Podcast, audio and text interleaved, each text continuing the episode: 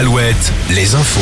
Et c'est présenté par Nicolas Mézil. Bonjour. Bonjour à tous. 50 000 euros d'amende contre la société nantaise Primaloire, condamnée hier par le tribunal correctionnel d'Angers. En 2018, près de 70 personnes ont été intoxiquées dans le Maine-et-Loire à Brin-sur-Lotion après l'épandage de métam-sodium, un pesticide aujourd'hui interdit dont l'utilisation était à l'époque très encadrée, des règles qui n'avaient pas été respectées selon le tribunal. Un ouvrier agricole a lui été condamné à 10 000 euros d'amende avec sursis. On vous parlait la semaine dernière de la disparition dans la Sarthe d'un entraîneur d'athlétisme angevin qui fait l'objet d'une enquête administrative pour des faits de violence. D'importants moyens ont été dépêchés pour le retrouver, des plongeurs, des drones, des battus. L'homme a finalement été retrouvé samedi selon le Maine Libre. Il serait tout simplement rentré chez lui. La préfecture l'avait mis à pied pour six mois. Il est membre du comité départemental d'athlétisme de Maine-et-Loire et avait entraîné aussi dans la Sarthe. Et c'est après cette suspension qu'il avait disparu.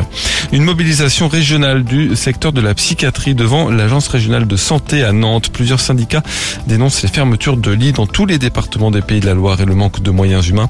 Le rassemblement est prévu euh, tout à l'heure à 11h à Nantes.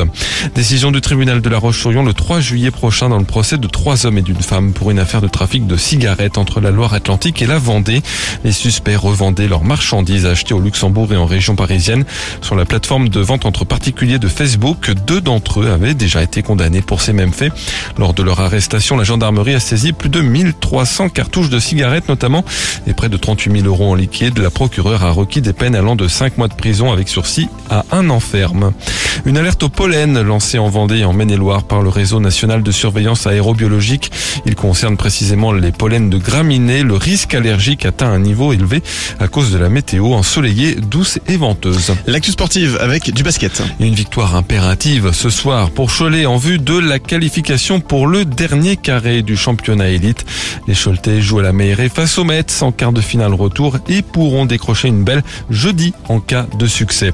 En Pro B, Angers se relance en quart de finale retour avec une nette victoire hier soir de 20 points contre Chalon-sur-Saône. La belle aura lieu jeudi en Bourgogne. La météo, un ciel souvent gris ce matin en Anjou, la grisaille qui gagne actuellement la Vendée, mais elle devrait laisser passer quelques rayons de soleil dans l'après-midi avec un, un peu de vent de nord-est. Les maxi entre 21 et 23 degrés. Très bonne à tous.